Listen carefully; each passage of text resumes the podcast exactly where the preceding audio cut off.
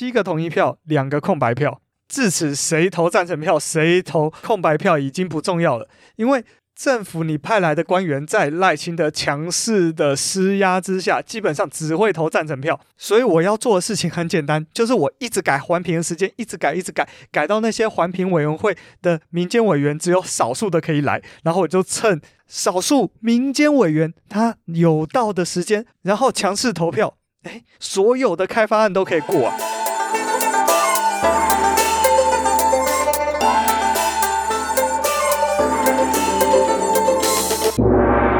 欢迎回到天下第一台，我是布谷鸟。天下第一台为您带来各种世界上第一，特别是台湾的第一。好，现在是选前的最后一天了。那这几天我先上了呃笨瓜秀，嘿，讲了这个二零二三年的回顾，顺便推销了一下台湾绿党。然后接着又上了临时想株式会社，哦，来深刻的来聊绿党。然后后来又上了上号派对，然后跟 Ben 一起聊台湾绿党，没错。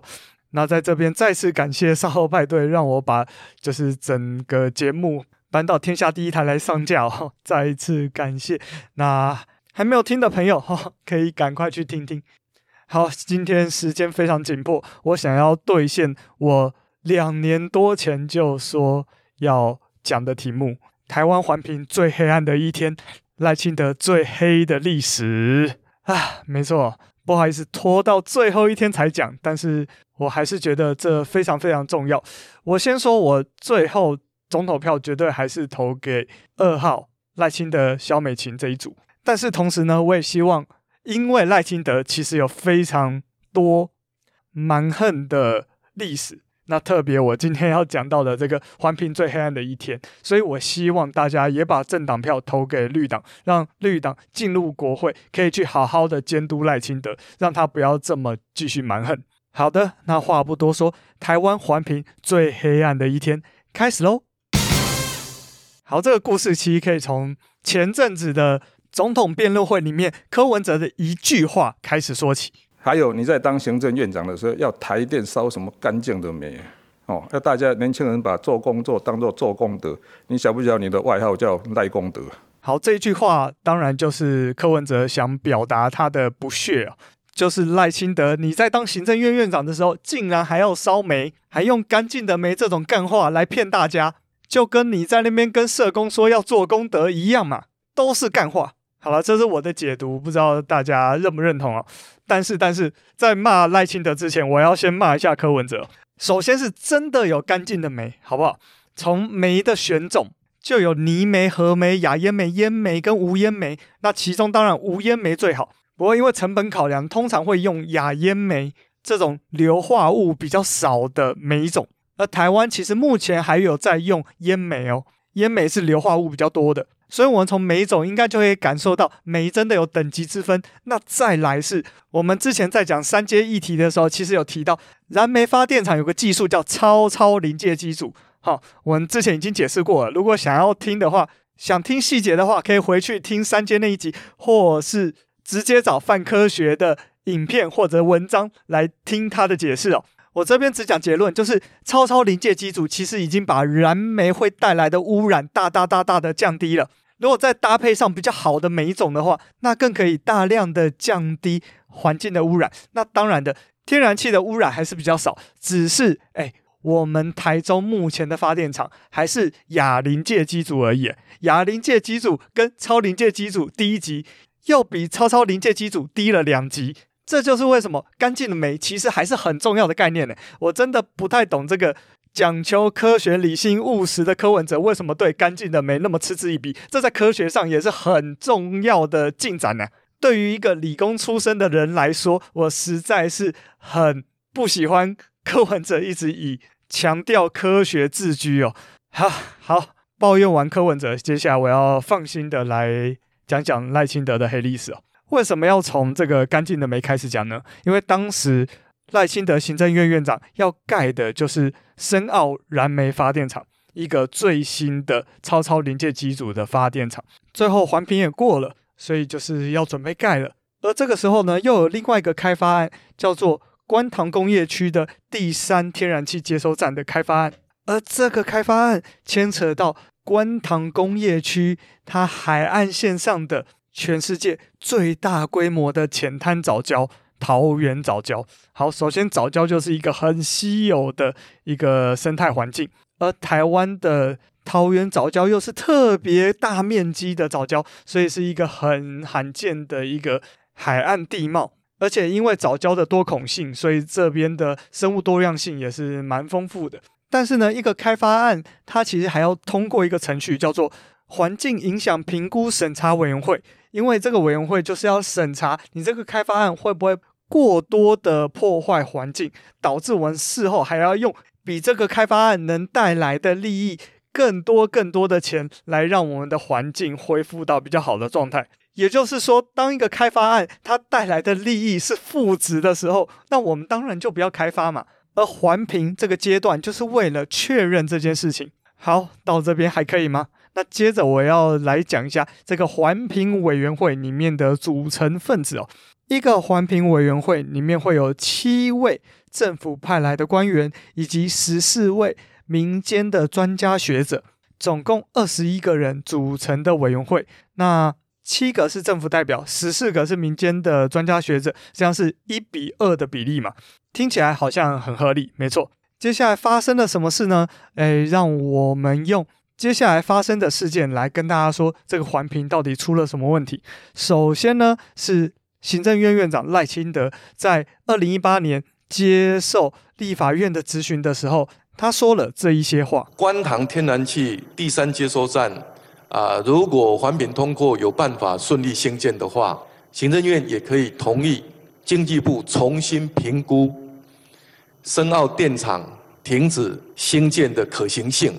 赖清德的意思就是，哦，如果第三天然气接收站在这个观塘工业区外海的早礁那块地方，如果盖起来的话，那接下来的天然气就会比较多，那在那边的燃气的机组就可以正常的发电。有了这些发电量，那就不需要去盖深澳燃煤发电厂了。然后呢，这句话引发了什么事情？那我们先倒带一下，我来讲给你听啊。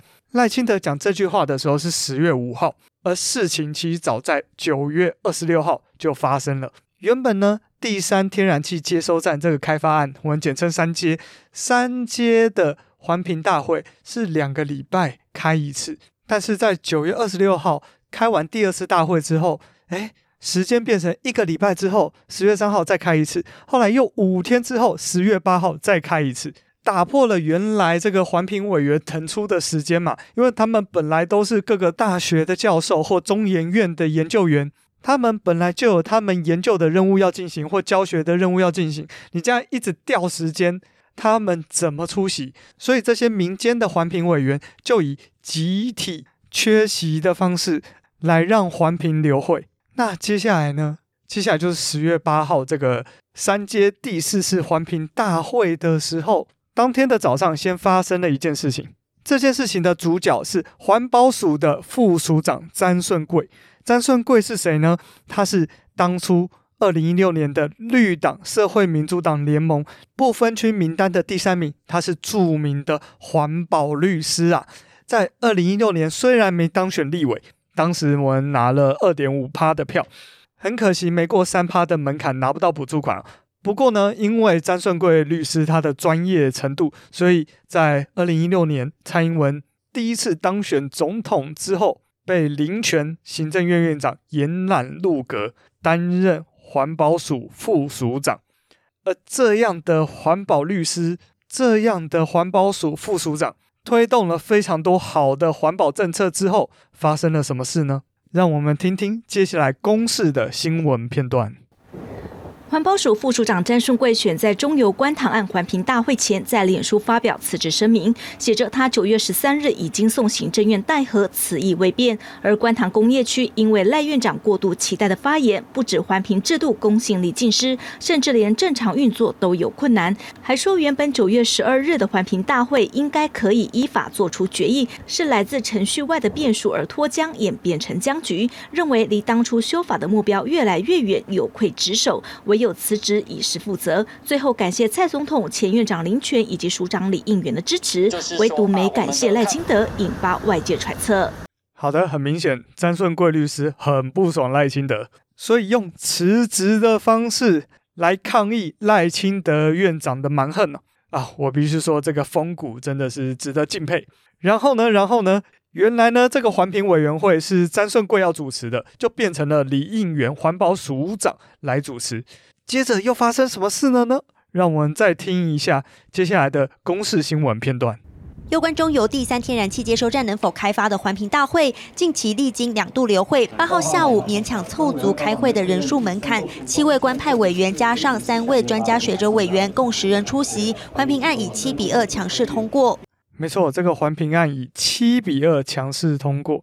但是大家回想一下，我刚刚说环评委员会有几个人？有二十一个人，为什么七比二？这看起来这九个人就可以通过了呢？好，原因是这样的，因为环评委员会只要过半的委员有出席就好了，而二十一个委员里面有三个人因为有利益关系，所以要避会，所以只有十八个人可以来开会。哎，你没听错，这个民间的委员因为跟中油哈、哦、有合作案，然后这个开发案是中油主导的，所以啊、这三个人要回避。好，这三个人要回避很合理。那这七位政府的代表要不要也回避啊？你们是主导这个开发案的机关呐、好，这就是第一个吐槽点了。好，那这十八个人里面有八个委员继续坚持哦，以不出席的方式来抗议赖清德这样不尊重环评程序，哦，一直这样改时间，然后改到大家都很难出席。万一因为民间委员的数量不够，但是又达到法定的开会人数。那给这个开发案过了怎么办？好，没错，当时民间学者的态度是很坚持的，认为这个开发案不可行。所以呢，在十月三号第三次环评大会的时候，就是以这个退席的方式来让环评大会散会的。那十月八号就直接八个委员不出席，但是呢，但是呢，问题就在于，诶，有三个委员出席了，诶，三个委员出席，这样加政府派来的七个人，就是十个人。哎，十个人过了这个十八位应出席人数的一半了，哎，所以会议有效的开始了。那最后投票结果就是刚刚新闻报道的七比二，七个同意票，两个空白票。至此，谁投赞成票，谁投空白票已经不重要了，因为政府你派来的官员在赖清德强势的施压之下，基本上只会投赞成票。也就是我有七个政府代表，我只要抓三个。民间的环评委员来出席，来达到法定的开会人数。就算这三个极力的反对，但是一投票绝对是我赢。所以我要做的事情很简单，就是我一直改环评的时间，一直改，一直改，改到那些环评委员会的民间委员只有少数的可以来，然后我就趁少数民间委员他有到的时间过了法定人数，然后强势投票，诶，一个开发案就可以过了。哎，各位没听错，你只要用这个方式，所有的开发案都可以过啊。而第三天然气接收站这个开发案的环评，就是在这个状况下过关的。所以这个就是环评历史上最黑暗的一天。这个最黑暗的一天也不是我讲的，是记者讲的。在这个环评案结束之后的记者会，记者就问了李应元署长：“你认为这是不是环评最黑暗的一天？”所以这个就成了我今天的标题。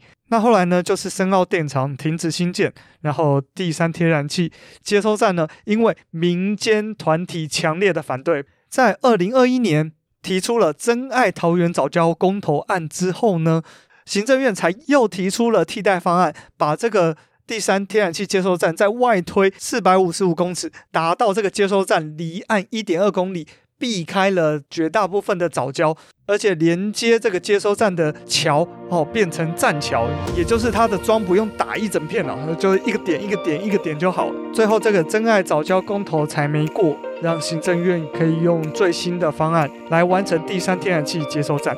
哎，赖清德啊，明明就更好的方案，你为什么非得要人民就是提出公投，然后逼你？逼全台湾人民一起来，那么辛苦的研究这个早教跟第三天然气接收站的重要性呢？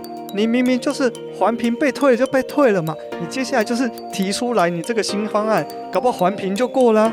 而且后来这个新方案是被很多环保团体认可的哦。让很多专家学者倒戈的哦。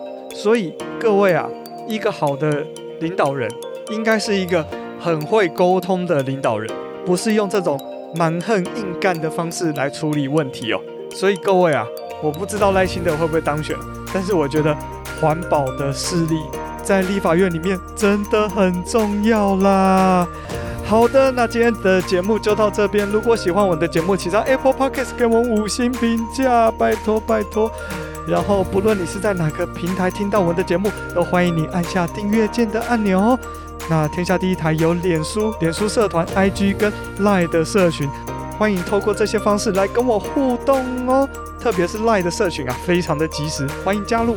那最后，如果你很喜欢这一集，欢迎分享给你所有的朋友，然后在行有余力的范围内给我一些抖内支持，谢谢大家。这里是天下第一台，我是噗咕鸟，我们下一次见。